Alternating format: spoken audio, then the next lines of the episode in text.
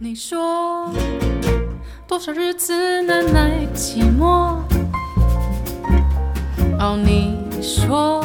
巴尼姑姑帮你阅读，这里是人生三十研究室，我是雨晴，我是 Annie。你刚打完疫苗有躺趴着吗？我觉得打疫苗的过程还蛮让我惊讶的耶。啊，打疫苗不就是打一针吗？你没有打过吗？我觉得非常的有秩序，诶就医疗人员很多，然后就每个人都有秩序，这到底有什么好惊讶的？不是本来台湾就蛮有秩序的吗？我想象中就是人会很多在那边排队什么的，但整个就是畅行无阻，然后就一直问你问题说，说哦有没有怀孕，反正就一些很基本的问题。然后诶这个问题很基本吗？我都有点觉得被冒犯。真的吗？因为 有没有被怀孕什么意思？没有了，开玩笑。有通常到那个婚龄都会先问这一题，我知道。可能过五到六关吧，然后就觉得自己很像一个被运送的牛，被运送的商品，就说你下一关，下一关，下一关。然后就每到一关的时候，就很多人在盯着你看，这是一个生产流程就对了。对对对，很像生产流程。到最后一关的时候，就是打疫苗。这个台湾最会了，台湾就是最会做一个有效率的生产线。真的耶！我们的专长好不好？在一个大的表演厅的场所，坐在很舒服的座椅，放很舒眠的音乐。我现在都可以想象，表演厅的墙壁上面该不会贴着五 S？五 S？五 S？你没有听过五 S 吗？你到底是不是台湾？不是，每一个正常台湾人的厂房里面都会写五 S，就是整理、整顿、什么清洁、素养什么之类的，清扫。哦，真的？对啊，台湾就是最会这一套啊，好像是日本过来的吧？哦，反正对整个过程都很像生产线，嗯、但我觉得它的后遗症还蛮强烈的。哦，所以你是真的有倒在地上？大概痛苦了一天，没办法睡觉，双脚也发冷，痛到不行，吃止痛药也没用。双脚发冷，这个不是每天都会吗？我盖了两层被子，还是发冷，嗯，生病的感觉，整个床都是冷的。嗯啊、哦，我昨天睡得好舒服哦，羡慕，好好温暖。已经很久没有睡很好的感觉。我为什么要这样子折磨你？我 还说自己睡得很舒服，真的很羡慕睡得舒服的人。温暖的被窝，睡得好熟。我的床好冷哦，而且我现在身上穿着那个丝质的，到底要描述多少自己感觉很舒服的心情？我现在身上穿着丝质的睡衣，感觉触感很好。是要让听众有多具体的想象，多羡慕，好细节啊，好 detail。没有啦，我都是开玩笑的，人生哪有这么舒服的？哦，我这几天才。我忘记有没有发一个贴文，还是我自己内心的感想，就是我每天早上起床啊，睡得很舒服，但是我眼睛一睁开，我就觉得自己眼前有一片枪林弹雨。但是呢，就算面对着这一切枪林弹雨，你还是要勇往直前。好像有人拿枪抵着我，要我勇往直前。是你儿子吗？因为我儿子最近他的力气真的变得很大，我不是开玩笑。嗯、我说话控制不了他，以前的话可以。用力气控制他，但是现在就他会反抗。他要踹我的话，我会很痛。不要抓他也抓不住，因为他最近尤其练的像什么 gymnastic，对，什么翻滚啊、吊环什么都超强。所以等于说我 我抓着他的手，他很容易可以从我手上挣脱。嗯，所以我觉得我每天都要承受这种身体的搏击，肉体搏击。哎，我觉得这个比喻非常的生动诶。那一个肉体搏击嘛？就是要上战场这件事，真的是上战场。我说我没有，我没有在夸张，很恐怖。像他最近就是喜欢自己上厕所，嗯，那他还没有训练好，但他都上在一个自己小小的那个小便桶里面。对对对，嗯。但是他又意见很多，所以他自己进去之后，他又要跟我打架。他说：“我自己进去就好，你不要进来。”好，那他就会把门关起来。问题是他。呃第一，他自己脱裤子没有很厉害，然后他自己上厕所也没有很厉害，他也不会自己拿什么东西，嗯、但是他不让我进去。好啦，那我想说，嗯、那我就算了吧，就让我休息一下。好了，十分钟过去了，还没出来，他出来了，他出来以后拿着一盘像听众应该没有在吃东西吧，就像巧克力一般的一坨的东西，他就拿着 一盘东西出来，有味道的东西。一盘有味道的黑色巧克力。问题是，你觉得这样子很好，对不对？他自己打完，然后把那一盘东西拿出来，让你自己去清理。问题不是这样子，问题是他手上也是 就是不是只有对，不是只有那一盘里面有，因为他整个过程很慌乱。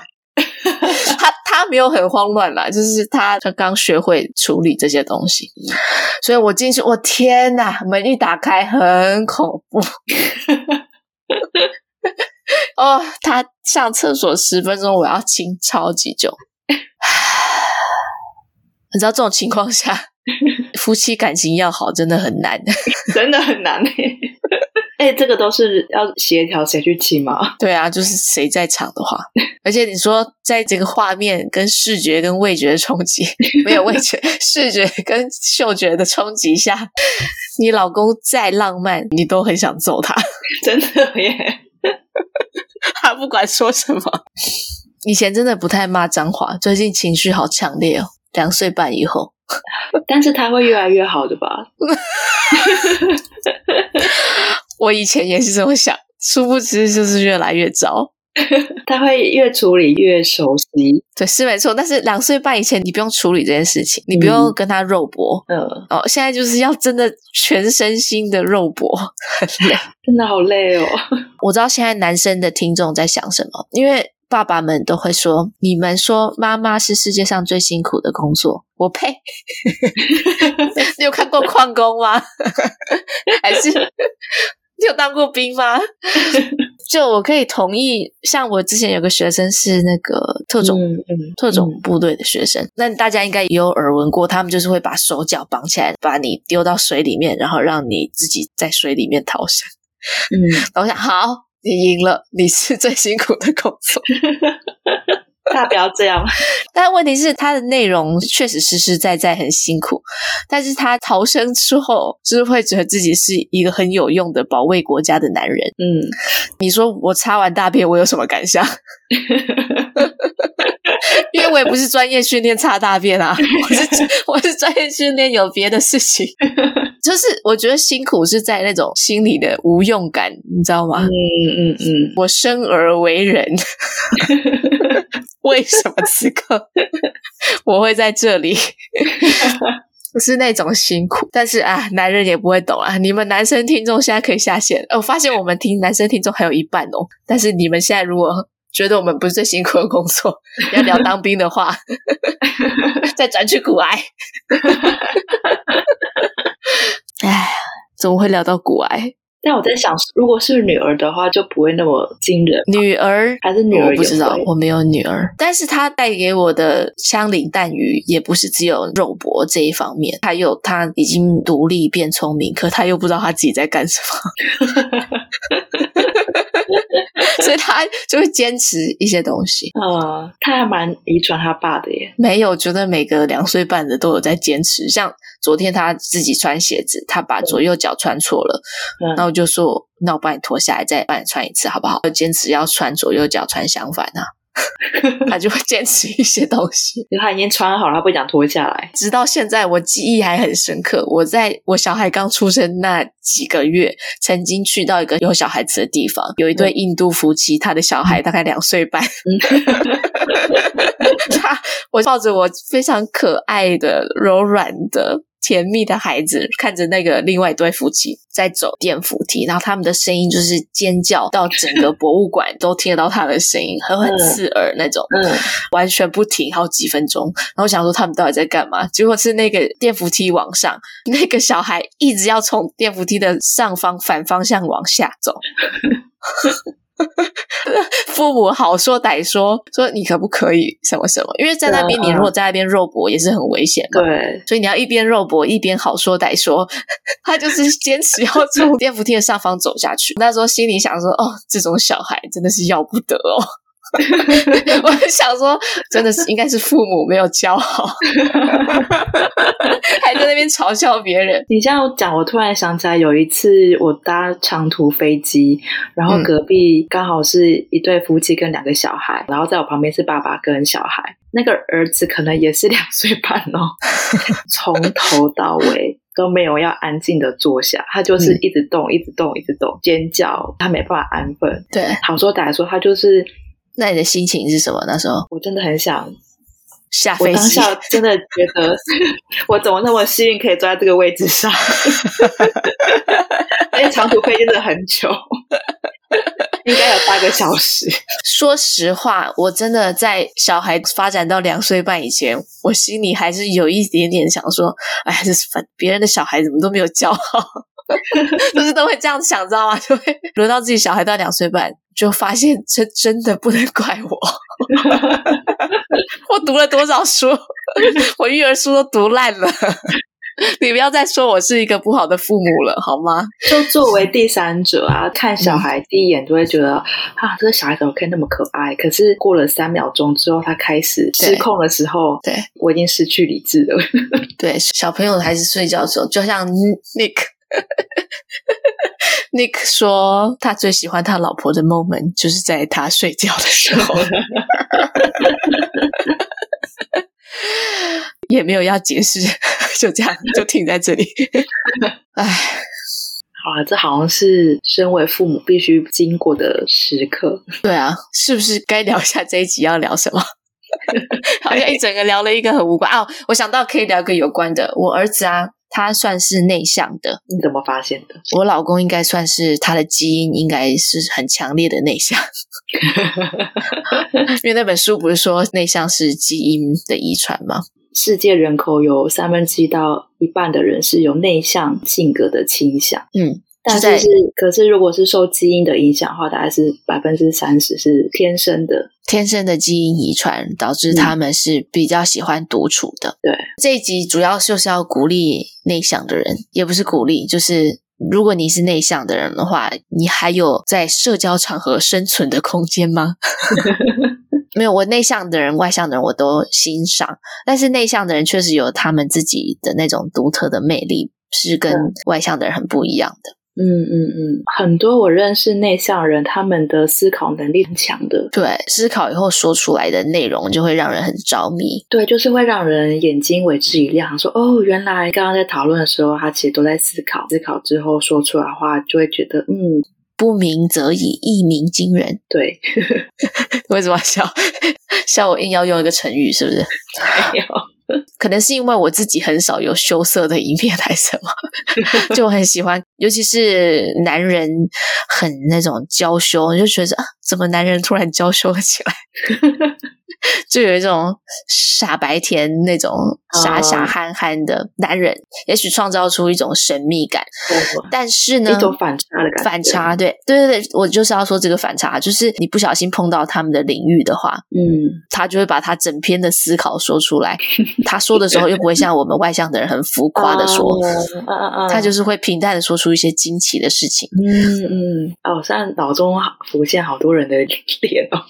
对不对？然后你就会一步一步的进入他的情网当中，不是啊，进入他的思考的网络当中，然后就会着迷。嗯，就是内向人的魅力，总是可以在平铺直叙当中说出一些很很有知识性的话。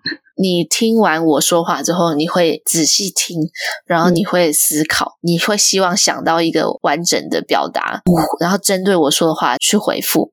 嗯嗯的这种思考、沉默的描述之间，其实会让对方就感觉到说：“哎，你好像真的有完全在消化我说的话，真的有在听。”那种被理解的感觉哦，是不是很多内向人都是蛮善于倾听的？对，倾听是真的是一种魅力的表现。我知道我自己常常插话，但是我是被逼的。主持人的天性，就是我很害怕别人会感到尴尬。嗯，我会想要照顾他的情绪。嗯嗯，哎，你现在这边不说话，你会不会害怕？你会不会紧张？因为你还没想到要说什么。现在没有人说话，你会不会焦虑跟尴尬？就会不自觉的为了让整个气氛表面看起来好像是活络的，嗯嗯，我就会故意在你还没有说完话的时候，或是说完话的时候，立刻就补一个什么东西，嗯嗯，那个气氛是和谐，对，话都没有掉在地上，我会觉得，哎，这样子很，我不是只是追求和谐，我是追求热络，嗯、热络。哎，那我，正在等你。那你跟你老公在交谈的时候，永远都是话你都会把他接起来吗？老公就不会，你说就让他落地，老公就直接扇他巴掌。就是为什么还不说话？没有啦，因为比较亲近的人还会有这种顾虑对方的感受吗？嗯，如果跟他私底下说话的话，是真的不会。嗯，就是在社交上你会不自主的，嗯嗯嗯，这是一种病吗？这是一个人格特质，也，就是比较顾全大局的人，维持整个气氛和谐的人。诶，你说的对，我真的是很顾全大局，我就是那种啊，嗯、就是老师如果说。其实我内心真的很不愿意做很多事情，但是如果有人说，比方说谁要当财务管理小老师，没有人举手。对，老师这句话已经说了，然后我就觉得他很可怜，全班一直在那边，对，一直在那边咬指甲，然后写笔记、玩笔，然后他这句话已经讲出来，比方说十秒了。我觉得好惨哦，然后我就会想要说，好，那我帮他一把。殊不知，就是投资了自己一年的时间。我很常做这种事情，就是不管是谁，就算是同才或者是任何一个随便的人，不用是老师，只要他们感到尴尬的时候，我会很想救他。就对，所以我就常常当一些什么 学生会组织啊什么，我都不是故意的，我都没有。你以前当社长也是这样子吗？我都没有。对，我以前当过什么学生会会长，也是有人叫我当。然后，然后他我说没有别人吗？明明很多人要当，然后他说没有，都没有别人要当。但也许有人要当，但是因为有人告诉我没有人要当，我觉得啊，那好可怜哦。没有人要当，那我就来。结果就投入了自己很多的心血，而且你也当得很好啊。我觉得我没有当得很好。对，我觉得你内心有百般的不愿意，可是你还是把它做好。一个会长或者是一个领导人，有很多领导的方式。嗯，就是有一种领导方式就是不领导。对，不为而治。没有，哎，这说到一个内向的人也可以领导。嗯，世界上很多卓越的领导人都是内向的人，嗯，当然也有很多是就是因为自己表达的很有煽动性，跟很有个人魅力而被选为领导人。嗯嗯嗯，这样的领导人，他不一定能够思考的很深。有一种内向的人，他如果能够把自己展开来呈现给大家，他的魅力，嗯、其实大家会喜欢他作为领导人。然后这种人其实能更深的很好的方向。可惜了，这个社会目前大部分还是还是被外向者领导的一个世界。我觉得我个人并没有做出什么事情，嗯，我觉得他们好像只是需要我说话而已。哦，领导人也是一个发言人的角色，就是他需要很多场合对外发言。对，你只是需要再另外 hire 一个发言人而已。内向的人要被人看见是比外向的人要被人看见难的，毕竟这个世界是蛮被 BBC 的文章就写说，The workplace was created by extroverts。For extroverts，整个世界是被外向的人所创造出来，也是为了他们自己所设计的。所以，如果你身为一个内向的人，在一个开放的办公空间，嗯，就会觉得很不自在，因为这个整个都不是为你设计的。嗯嗯，对，内向人真的不需要一个开放的办公环境。我要说我儿子，因为我儿子算是一个内向的人。哦，我们是绕好大一圈哦。而且他内向就算，他还要学呃中文跟英文。嗯，我记得，尤其是经过 COVID 这段时间，我们都没办法，都只能在外面没有人的地方玩。嗯，现在当然我们跟这几个家庭是好朋友，但有整整一年的时间，他只要来到公园看到这两个小朋友，拔腿就跑。嗯嗯嗯，而且他那时候才一岁多，他跑得好 快，而且 真心的在跑。但是因为我儿子从小就很强壮，我是去那种盆地型的大公园哦。嗯，我抵达目的地之后要下坡，走到下坡之后。才会看到小朋友。对，就算在 COVID，我想要让他有跟人接触的时间，因为已经太久没有接触，他已经有点开始失去语言的能力、社交能力，所以我觉得我要求生，然后就找了这两个家庭，所以是小 group 小，嗯，因为这样子，我希望他可以越来越熟悉。但是每次大老远很辛苦的走到那个盆地的底端，看到小朋友，他就可能是有点社交恐惧吧，但是他往回走的力度很强，他咚咚咚咚，我一回头。我拿东西拿超多的，他已经在山顶上，然后但是因为那个山顶上就是车水马龙，所以我又一定要追他。嗯，我大腿强壮了很多。有人问我为什么屁股这么翘。我每天呢、欸，几乎一个礼拜至少三次，嗯，而且他不是跑一趟而已、嗯，我还要把他扛下来到底部、嗯，然后他又看到发现小朋友还在，他在拔腿狂奔，至少要四趟、四五趟，所以要四五趟之后他才可以慢慢适应嘛。对，而且那个坡不是很短的坡，那个坡大概有三层楼高，我不知道，三层楼高大概。至少四十度、三十度的斜坡。那像这样要怎么训练小朋友可以？我一直不放弃。嗯，我这我都被我自己感动到了，对方的妈妈也被我感动到。嗯，因 为我真的很害怕他变成一个不会社交，因为其实这个年纪最重要的就是学会社交。你不要教他 A B C，就最重要就是要学会跟人相处。对，每个礼拜这样子跑，跑到我健壮的大腿，一直不断的见面，我还一直带玩具，带新的玩具的话，别的小朋友就会想要看。都是很便宜的玩具，因此有个共通的话题啊！你真好用心哦。过了大概快要一年，我没有夸张，快要一年，他们见面的时候终于会拥抱。然后，因为他又是双语的小孩，所以他的发展就是会比较慢。大家会觉得学双语好像天生很有有利，可是其实真的很不容易。就不管是爸妈或者是小孩本身，他很多想表达的，就是有两条线在走。对，因为他两条同时发展，就发展的比较慢。嗯，所以别的小朋友在他这个年纪已经可以说很多，他当然会有一点挫折感。所以学双语不是像我以前想的那样这么你好幸运哦，你的父母就教你双语，好像不是这样子。他们也很辛苦，只是他们辛苦过了，所以到中学你在学的时候，他已经学得很好，但你不知道他经历了什么，你不知道他父母经历了什么，他父母也不知道经历了什么。我也很努力在教他一中英文。前两天他去攀岩。那攀岩的那个石头就是一个字母，嗯嗯嗯，那个字母就写了一个，比方说的 D，然后我就说这是什么，然后他就说的的，然后我就说 dog，right，的的 dog，是那种有强迫症的父母，然后我就再指另外一个说这个是什么，就说青蛙。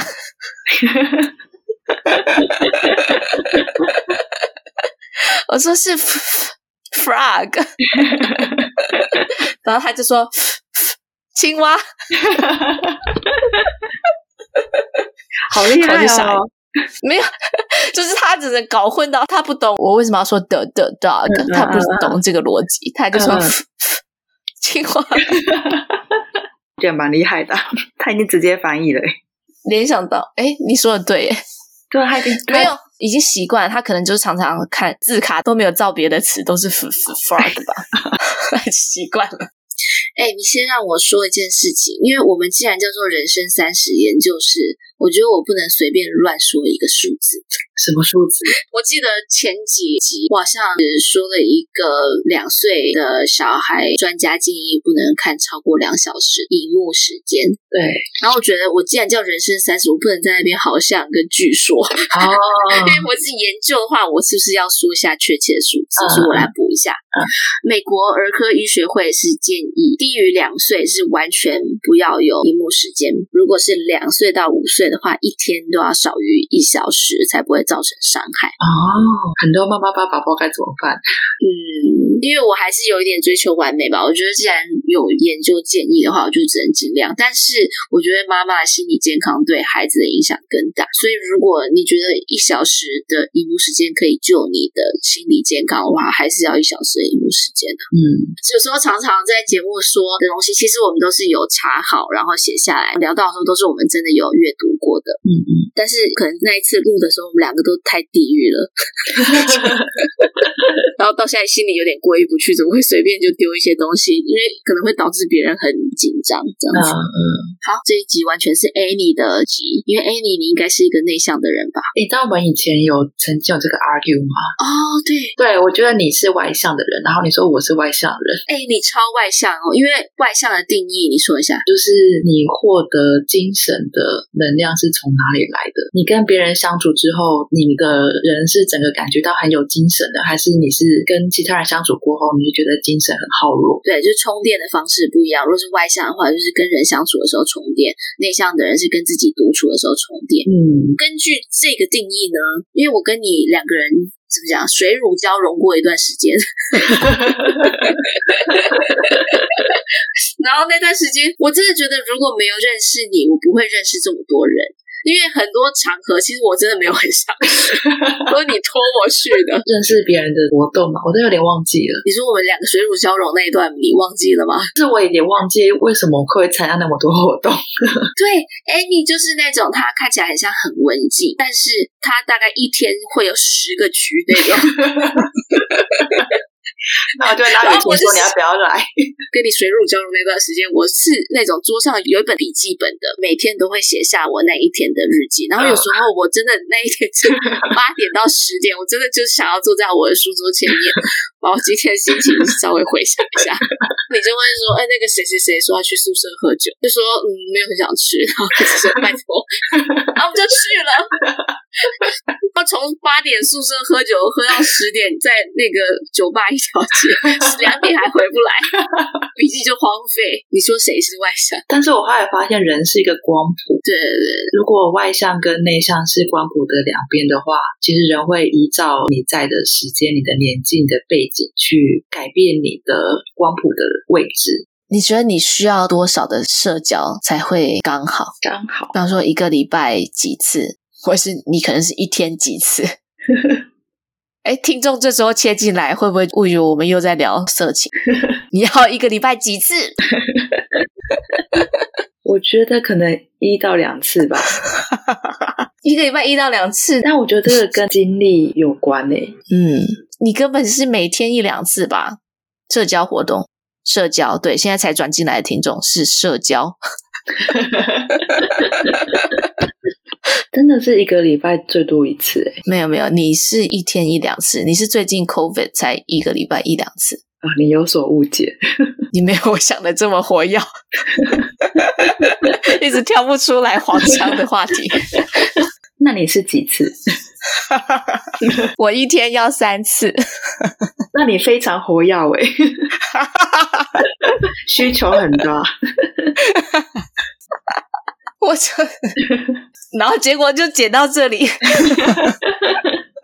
我就剪到这里结束，没有解释的机会。然后那个标题下，与其要一天三次，唉，没有啦，一天我好像每天都需要跟人聊天，一天至少一次。哦，都要跟人聊天啊！就有一个神经科学其实是支持我这个理论，就是外向的人他其实是对身体的多巴胺比较没有那么敏感，嗯，所以他们需要更多的刺激才可以满足，带给他们精神跟活力。内向的人对他们脑内的化学活动是比较 sensitive，比较敏感的，嗯，所以你如果给他很多很多的刺激，他反而会觉得很疲惫。嗯，所以我可能就是因为这样，所以需要很多的社交活动来给我。我娱乐吧，但是每天一次有很多嘛，小聊也可以啊，很多哎、欸，哦、一睁开眼的确就是需要跟别人互动啊，好像你无法不跟人互动啊。我知道了，因为你本身在工作场域就很难避免的会跟别人有社交对话。嗯，当然，如果我已经在一个工作场域的话，我就不需要啊，一天已经跟别人社交过了。嗯，可是像我现在的生活只面对巧克力跟小孩的话。我真的需要一天至少一次，嗯嗯 的社交互动，嗯，让我觉得我是一个正常的人，嗯，这好像也跟年纪有关系耶，哦，就小时候需要一天很多次，就是、年轻的时候好像甚至可以晚上可能可以约两摊，但现在已经 完全不行了。你说刚刚 Annie 说我年轻的时候有很需要晚上一一个晚上约两趟吗？就是可以约到两 两摊呢，就是可能哦两摊，就可能晚上一场，然后宵夜场一场。嗯，这我就不好评论。但过了三十之后，就已经没有办法了，体力不堪负荷。不是三十如狼，四十如虎。我这样讲，大家就以为我就说歪了。好了，就是说 两次的社交，比方说先晚餐，然后再唱 KTV，对不对？之类的。不过，我觉得我们今天的节目也有一个很重要的 take away，就是除了外向的人可以给自己有信心在社交方面，你也可以展现你的魅力之外，外向的人应该也要知道你是这个社会特权的人，应该要了解到这个社会是为你而设计的一个外向好棒棒的社会，所以不要老是在外面就是。吃完晚餐还要逼别人参加唱歌或者是下一团的聚会，因为他们可能已经 就是虚脱了，你知道吗？外向的人也可以反思到这一点，然后就不要再逼迫内向的人一定要参加你的活动。你介绍的这本书叫做什么？安静就是力量。内向者如何发挥积极的力量。对，Quiet: The Power of Introverts in a World That Can't Stop Talking。那这本书里面不就说内向跟外向很多就是基因的遗传吗？对，我最近看一个脱口秀，就脱口秀大会上面的一个讲者叫鸟鸟，他就是一个很内向的人。他说，即便他现在被老虎咬了，他都很难开口找人来救他，因为。如果没有人救他的话，他大不了一死。嗯，如果有人救的话，他还要跟他打招呼，他就很不敢跟别人打招呼。如果有武松经过他的身边，他就会说：“嗯，我要叫他吴老师还是松哥？还是算了吧。”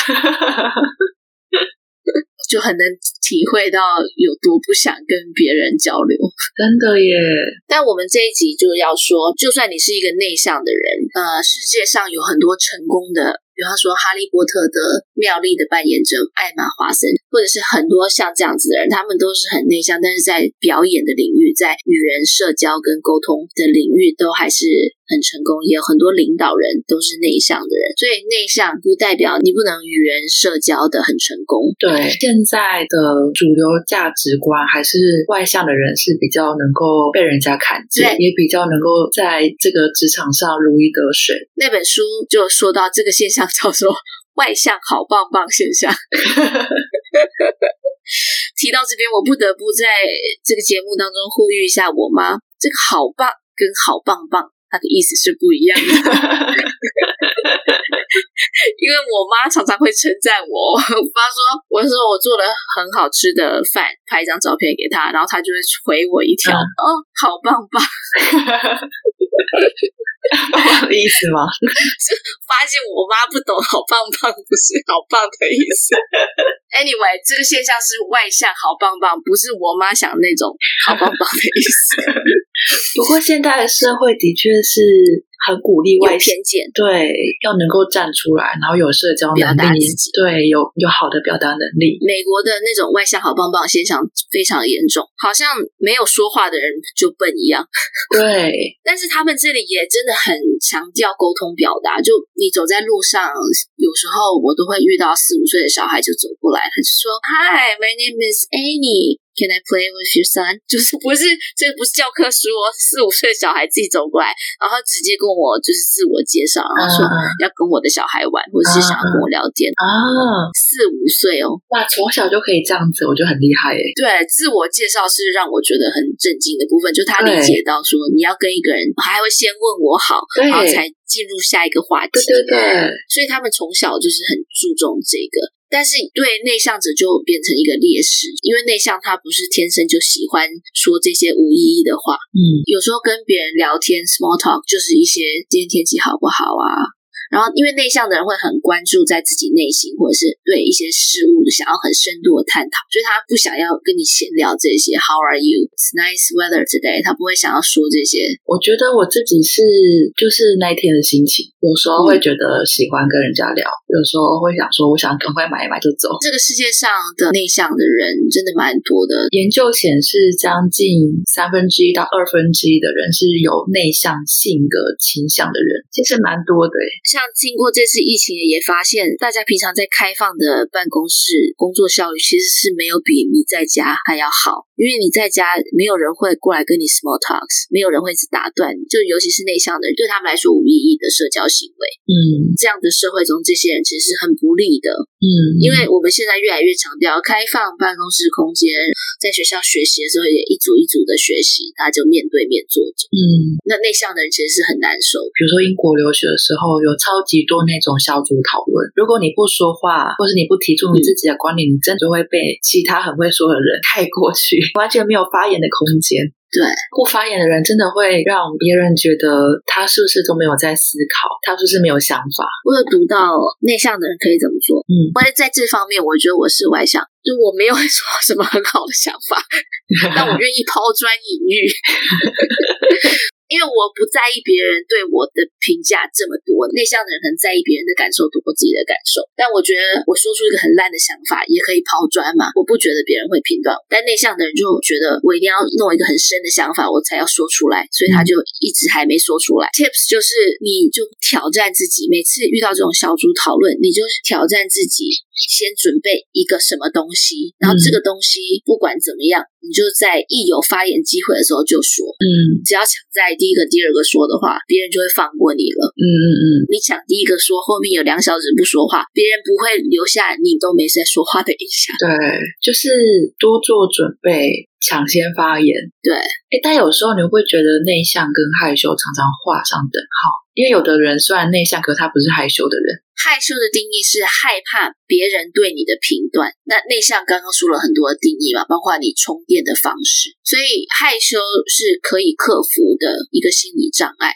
因为你只要知道说我不需要这么完美，嗯，知道说别人对你的小错误其实没有那么在意，因为其实人就是没有那么在意别人，所以你只要慢慢的去说服自己这两点，嗯，你就会慢慢的不会怎么害怕别人对你的评断。对，我印象很深刻，有一次就是因为我有参加那个 Toastmasters，来参加社课人每个人都必须要发言，就记得有一个人他是紧张到连自我介绍都觉得非常非常的紧张，怕说错。我觉得他可能很害怕别人看他的眼光，包括小组讨论也是，或者是你要对一个公众做表达，有一些文章有建议说你是怕别人评断你跟眼神的交流，所以你可以先练习摆几个小花花在你面前，这一步你。达到了，你就再找你最好的两个朋友，嗯，跟他们说话，或者是两个家人，在这一步又达到了，再进到下一步，那时候第三步就不这么难了。嗯嗯嗯，我觉得我也蛮受这篇文章鼓舞的，就是这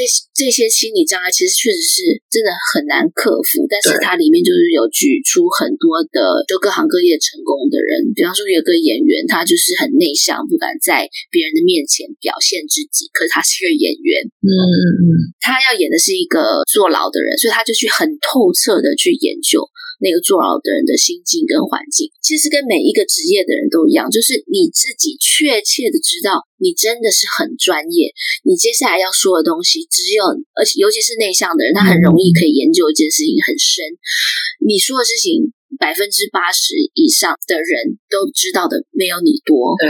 所以你的专业度跟对内容的掌握度是很高的，嗯，你要知道自己这一点。那基本上一个内向的人通常会知道，因为他知道自己花了多少时间在专注的研究。虽然要很努力，但你是可以克服害羞的障碍。嗯，特别有感觉，因为工作的需要可能会常常需要帮人家做导览，导览的人多的话，我就会开始紧张。别人就会告诉我说：“你要记得你自己是专业的，现场的人都没有你了解艺术了解的多，所以你。”必须对自己有信心，嗯，给自己很大的心理建设，然后慢慢练习。从观察你本人这种小组的讨论啊，你内向的人到一个比你外向的人，一个最大的痛苦，应该就是你说话会一直被别人打断，会觉得自己都没有发言的机会。对，因为别人就是比你有信心。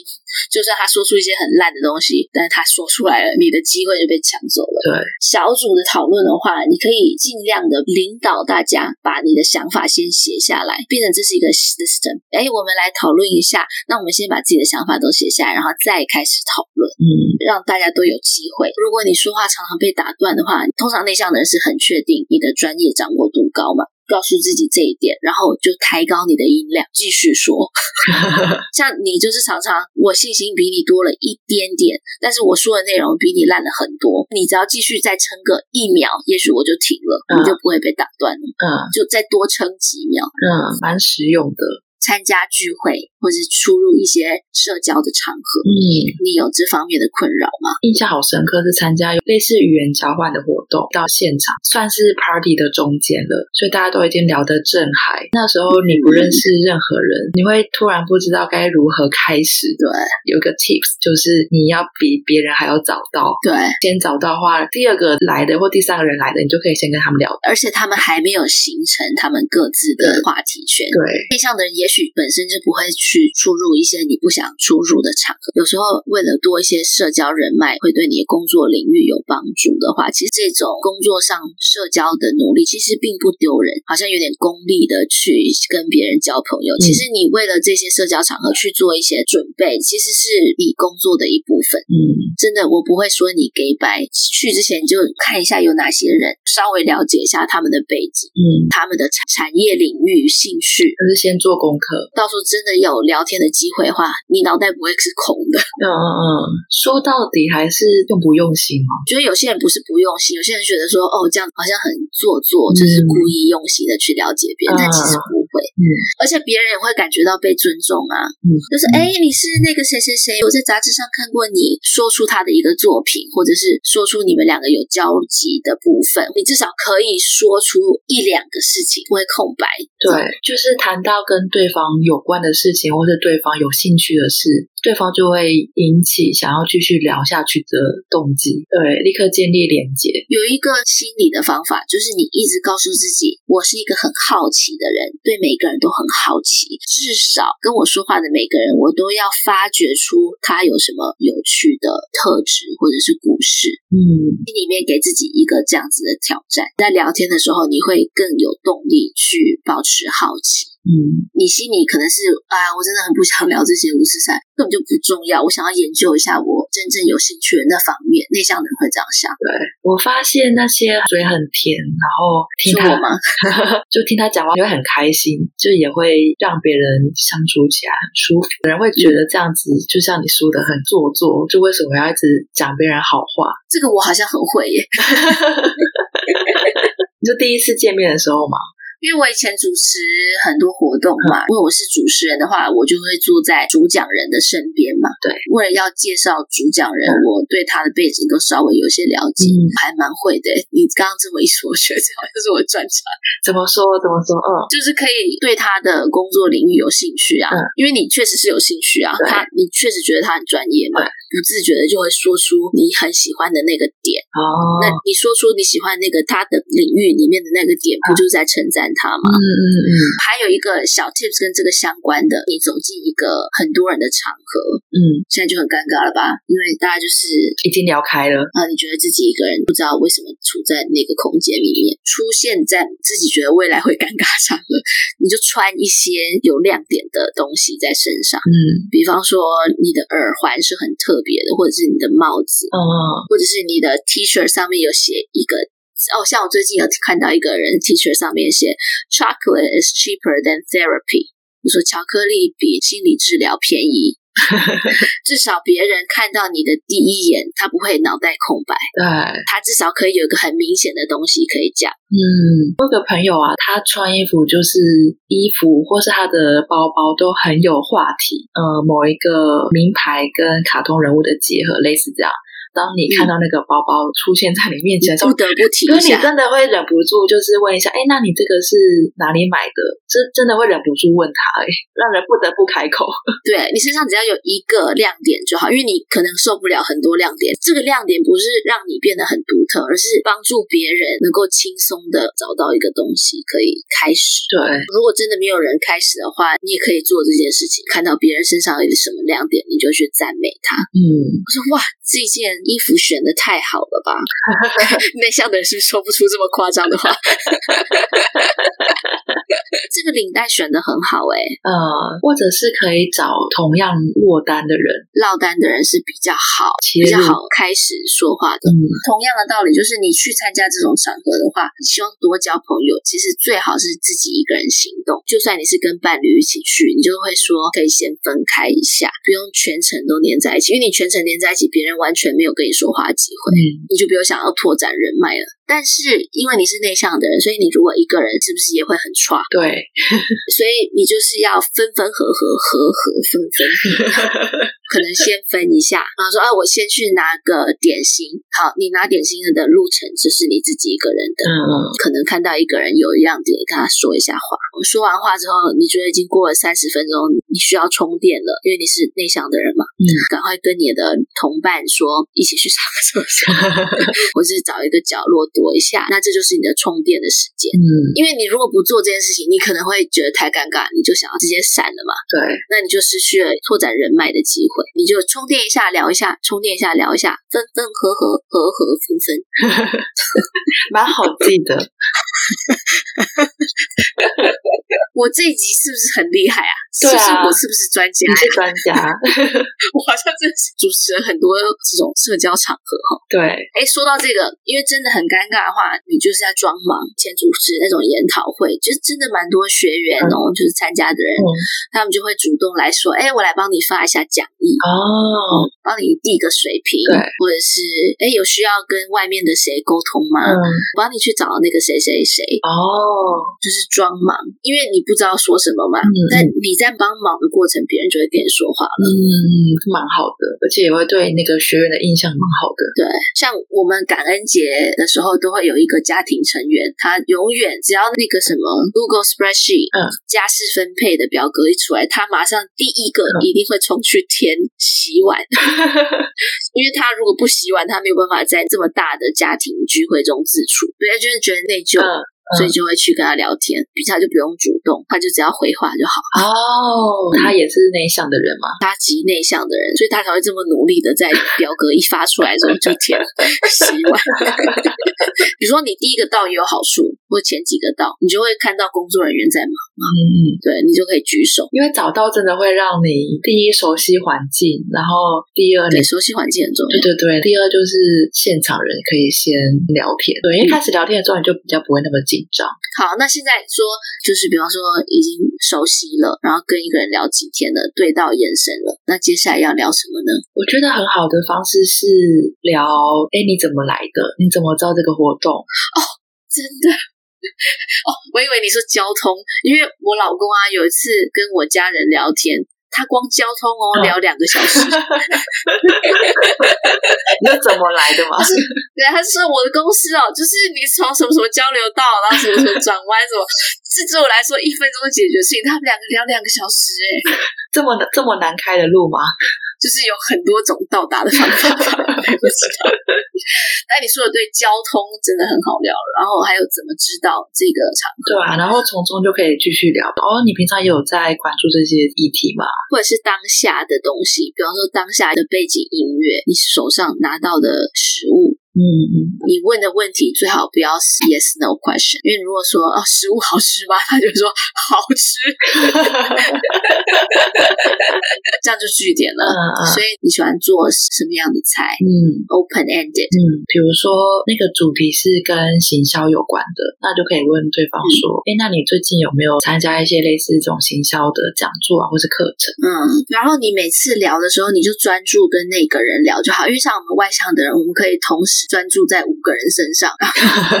你如果内向，你就专注跟他聊，专注在发掘他有什么有趣的地方，保持好奇。聊到对方不想聊，别人开始上厕所，或者是你开始上厕所，其实你反正是内向的，你可以抓住那根浮木，没关系。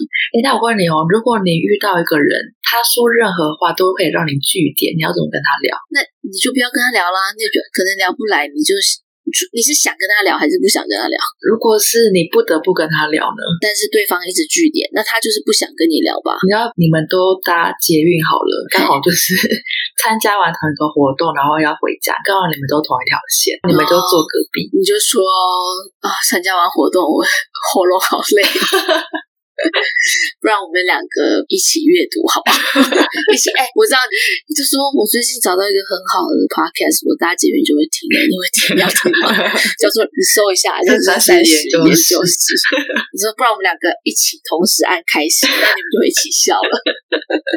哎，所以你都会，你都会放弃跟对方聊嘛？就是假设对方是一个会让你据点的人，如果他不是什么大咖，就是这是我的工作，嗯，然后对方连续据点我三次，嗯。不只是三次据点，我会不想聊，嗯、我还三次他回话，我都觉得没有兴趣，我就算了。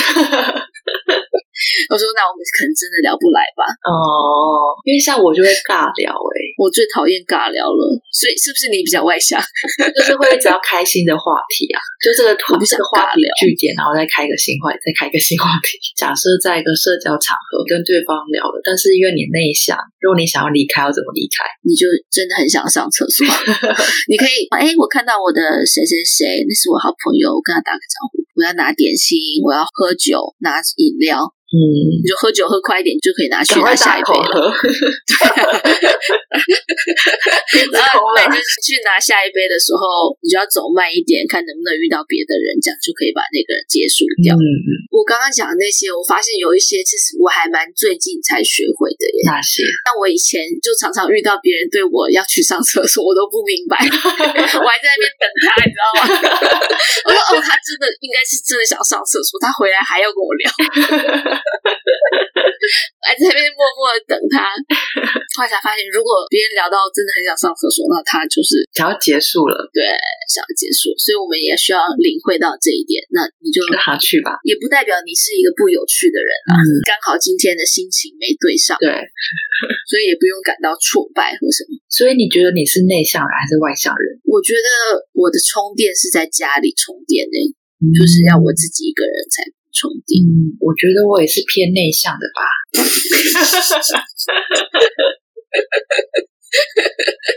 但是我我觉得都是有比较的，因为一个韩国的朋友每次跟别人聊天，回家之后就需要好大的力气去修复他自己。那可能是跟我比较的关系，因为身边都有一些明明是 COVID，然后他就还硬要在家里面开十个视讯，就是 party 之类的，然后把酒全部搬出来，就在电脑前面跟人家开 party。好吧，就希望这一集，如果我们有比较个性内向的，呃，听完之后还是要觉得自己是有机会可以，虽然保持着内向，但是不害羞，然后还是可以在社交场合很自然的跟别人相处，也也许是可以做到的，嗯，是可以做到的。好，那我们这一集有什么狂野挑战吗？哎，有个狂野挑战，但我觉得有点难做到。是吗？就是早起。早起有什么难的？定个闹钟就好啦。那你为什么会想发起这个挑战？因为我最近读一本书，这本书叫做《有钱人跟你的差距不只是钱》，还有爸妈，他们几个生活的习惯，然后其中一个就是早起，嗯，就是利用那个早起的时间可以思考很多事情。是为了要准备后面几集，想要聊怎么样更好的运用自己的时间。那我看到一个人说。时间是有限的资源，但是人的精力却是像那个涌泉一样，可以源源不绝。然后其中一个就在说如何管理自己的精力，精力会不会想完？你想成什么了，这位少妇？哎，少女，听众会不会觉得突然很奇怪？突然为什么要聊到性生活？为什么不管理时间，要管理我的精力？我们跟你的精子活动关系，energy，energy，you know？而且而且我刚刚还说，不断从你的身体源源不绝的涌出来。对。能量啦！我再重说一次，能量。我产生那种精力。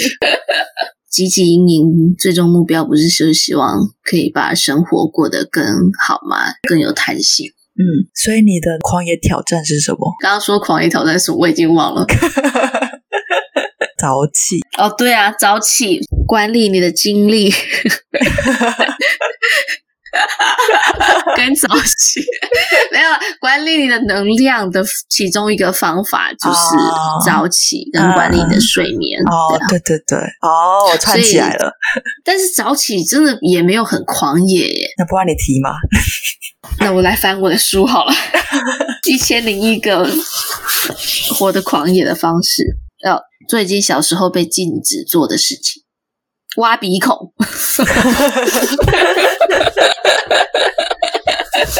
超狂野！不要闹了啦！你小时候被禁止做什么事情，现在做起来会很狂野。谈恋爱啊。哦，其实我小时候我妈都没禁止我什么事情，所以这个对我来说很不方便做。我也是想很久想不起来，爸妈很自由的，对，没有被禁止过。还是下一个，抱一个树跟一个人，就是今天你要给一个树一个拥抱，还有一个人一个拥抱。抱树蛮蛮好的，抱树感觉很好好放松哦，而且要很大棵的树诶 因为太少找到了，因为太少的话，你会摸到自己。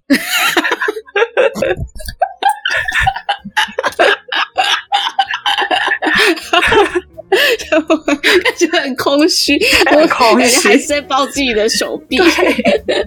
今天找一个粗一点的树，而且为了要找到比较粗的，为什么我最近一直想歪啊？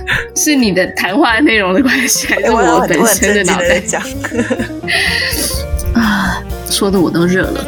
聊到哪？抱树，抱树，就是你要。而且为了要找到一棵够粗的树，也是需要一个狂野，对就是你要稍微找一下，而且没有人的地方哎，还是可以不顾狂人旁旁人的眼光，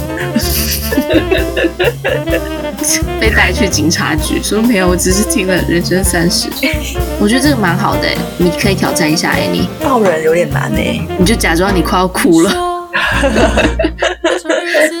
就说哎你。嗯，然后抱完之后就没事了。我说好，我好了，我好了。刚刚一个拥抱解决了所有事情。其实拥抱真的感觉很好，所以大家可以狂野一下。好哦，那就这样吧。祝大家狂野挑战顺利，然后可以随时告诉我们挑战的怎么样。我都好期待听友的留言。那我们下一集见。好，我是雨晴，我是 Annie，拜拜，拜。看那玫瑰片片飘落。